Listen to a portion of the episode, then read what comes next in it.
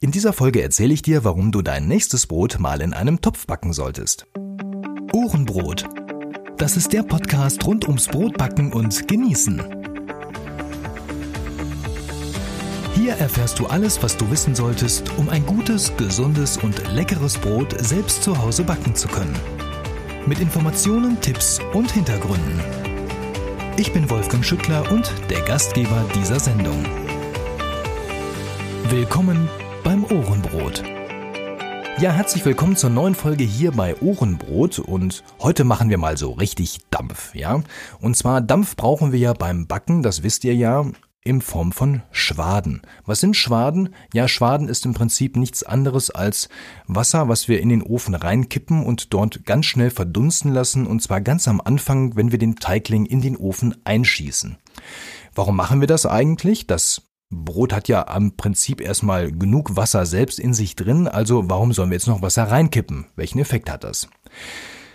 Ganz einfach, wenn wir Wasser verdampfen lassen im Ofen passiert Folgendes. Dieser heiße Wasserdampf verteilt sich im Ofen und setzt sich oben auf der Oberfläche des Teiglings ab und sorgt jetzt für mehrere Sachen.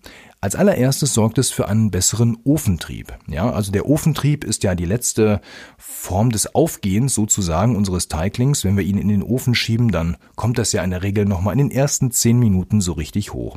Und diesen Effekt können wir verstärken, indem wir eben schwaden und der heiße Wasserdampf sich oben auf den Teigling ablegt und somit den Teigling dort erhitzt und die ganze Oberfläche nochmal schön richtig schnell aufgehen kann. Der zweite Punkt ist, dass wir durch den heißen Wasserdampf auch eine glänzendere Kruste bekommen und sie auch so schön goldbraun gefärbt wird, ja, durch diesen Vorgang, weil eben das Wasser dort ganz heiß wird und ganz schnell dafür sorgt, dass der Teigling oben gebacken wird. Was hat das Ganze jetzt mit einem Topf zu tun? Nun, das ist ganz einfach.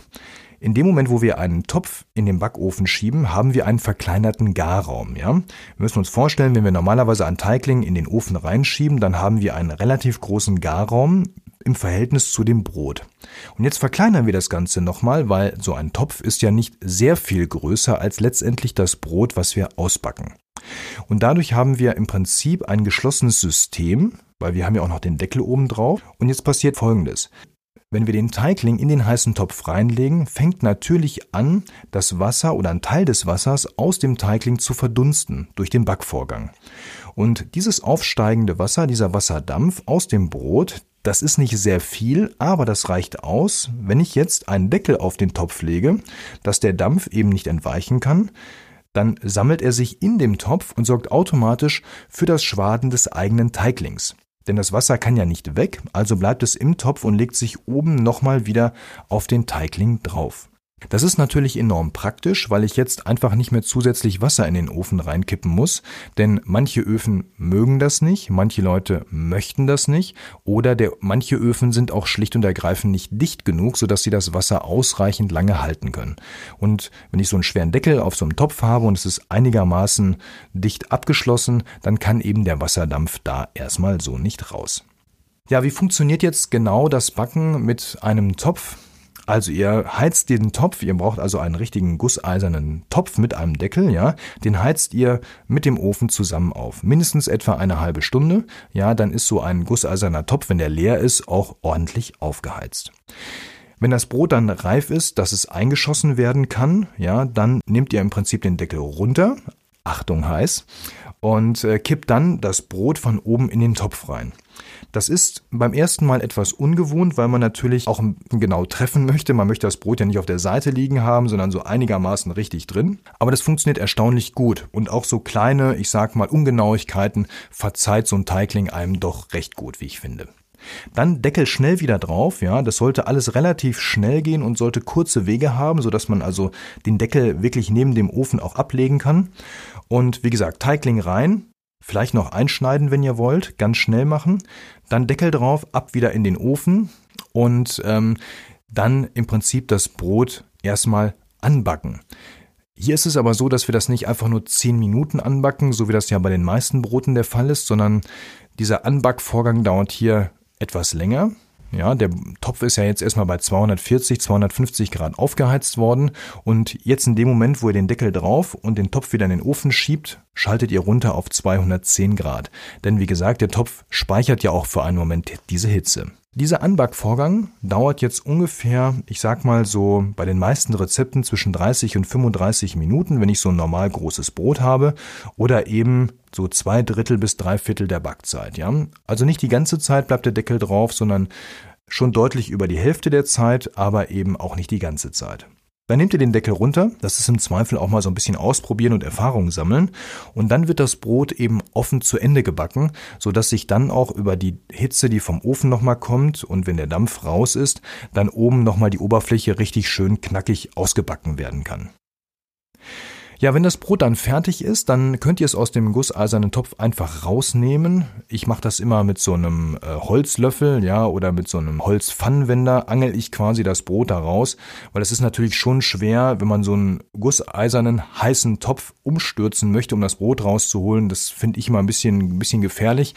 Also von daher immer mit so einem Holzlöffel oder so aus dem gusseisernen Topf da rausangeln und dann zum Auskühlen wegstellen. Ja, welche Töpfe sind jetzt eigentlich für so ein Topfbrotbacken geeignet? Im Prinzip sind es alle gusseisernen Töpfe, die eben einen Deckel haben, der dann auch natürlich mit in den Ofen rein darf. Ja, das ist eben ganz, ganz wichtig.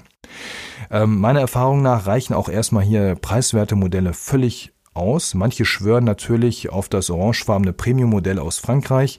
Ähm, wieder andere haben gerne Black Beautiful aus den USA. Ja, da gibt es einschlägige Marken für gusseiserne Töpfe. Hier ist auch, finde ich ganz spannend bei der äh, Marke aus Amerika, dass man dort eben eine Kombination aus Topf und Pfanne wählen kann. Ja, ähm, dabei macht man Folgendes: Man legt die Pfanne nach unten und den Topf oben drauf. Und das Brot kommt eben auf die Pfanne und nicht in den Topf rein. Ja, es ist also im Prinzip ein Pfannenbrot, wenn man so will. Der Vorteil ist folgender.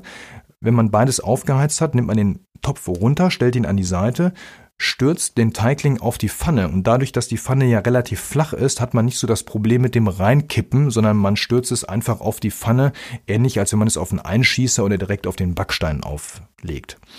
Dann kommt der Topf oben drüber wieder, schließt ab, das Ganze kommt in den Ofen und wenn ich hinterher den Deckel abnehme, beziehungsweise hier den Topf, dann habe ich mehr Oberfläche, die frei liegt von dem Brot und äh, dadurch kann natürlich der Ofen nochmal in der restlichen Backzeit die Kruste etwas gleichmäßiger ausbacken. Also das Bild ist dann insgesamt schöner, deswegen schwören einige hier eben auf diese Kombination aus Pfanne und Topf.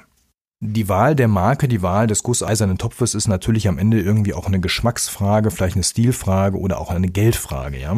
Also wer jetzt erstmal einsteigen möchte in das Thema und sowieso noch keinen Bräter zu Hause hat, dem empfehle ich auch vielleicht erstmal mit dem Modell aus dem schwedischen Möbelhaus anzufangen. Ja, dort gibt es einen großen Bräter für um die 50, 60 Euro.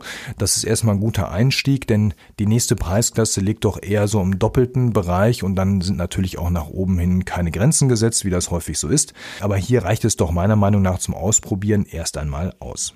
Alle Modelle, die so gängig sind, die man so empfehlen kann, die verlinke ich auch nochmal hier in den Show Notes. Dann könnt ihr euch die angucken oder eben auf ohrenbrot.de in dem Artikel zu dieser Folge. Gerade wenn du vielleicht anfängst mit Brotbacken, ist natürlich so ein Topfbrot ideal, denn es ist schon eine gewisse Hilfe, weil man mit dem Schwaden auch erstmal eine Erfahrung sammeln muss und erstmal gucken muss, wie geht das, wie mache ich das, ich brauche nochmal zusätzliches Equipment zum Schwaden, denn man sollte niemals direkt den, das Wasser in den Ofenboden reinkippen, das habe ich glaube ich in den, einer der ersten Folgen schon mal erzählt.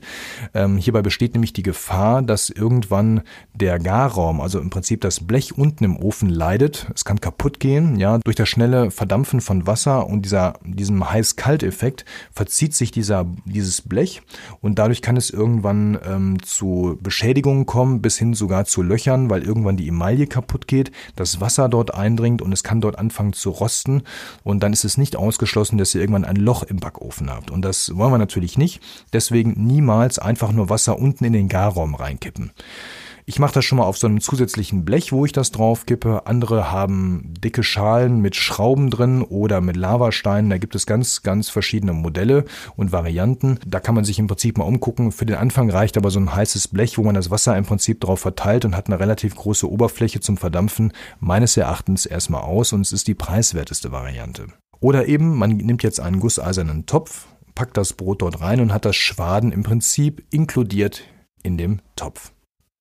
Das funktioniert natürlich nicht bei Brötchen oder anderen Gebäcken, denn hier schaffe ich es in der Regel nicht, sie in einen Topf reinzupacken.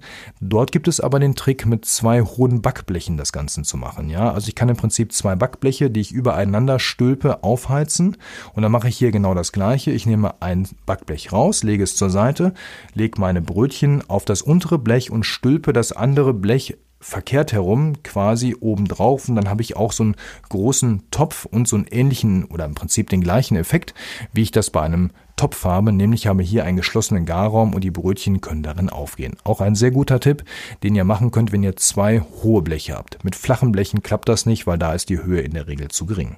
Ja, was ich denn sonst noch raten kann, ist, dass du eben gucken musst, wenn du zum Beispiel bisher nur runde Gärkörbchen hast, also nur runde Brote gebacken hast, dann wird es natürlich schwierig, das in einem länglichen Bräter zu backen. Ja, also hier solltest du gucken, dass du auch eben entsprechend entweder einen runden Topf für runde Gärkörbchen hast oder einen länglichen bzw. ovalen Bräter oder Topf eben nimmst, wenn du entsprechende längliche Gärkörbchen hast, weil sonst passt eben der Teigling nicht vernünftig in den Topf und dann legt er sich an den Seiten hoch und sieht dann hinterher so ein bisschen merkwürdig aus.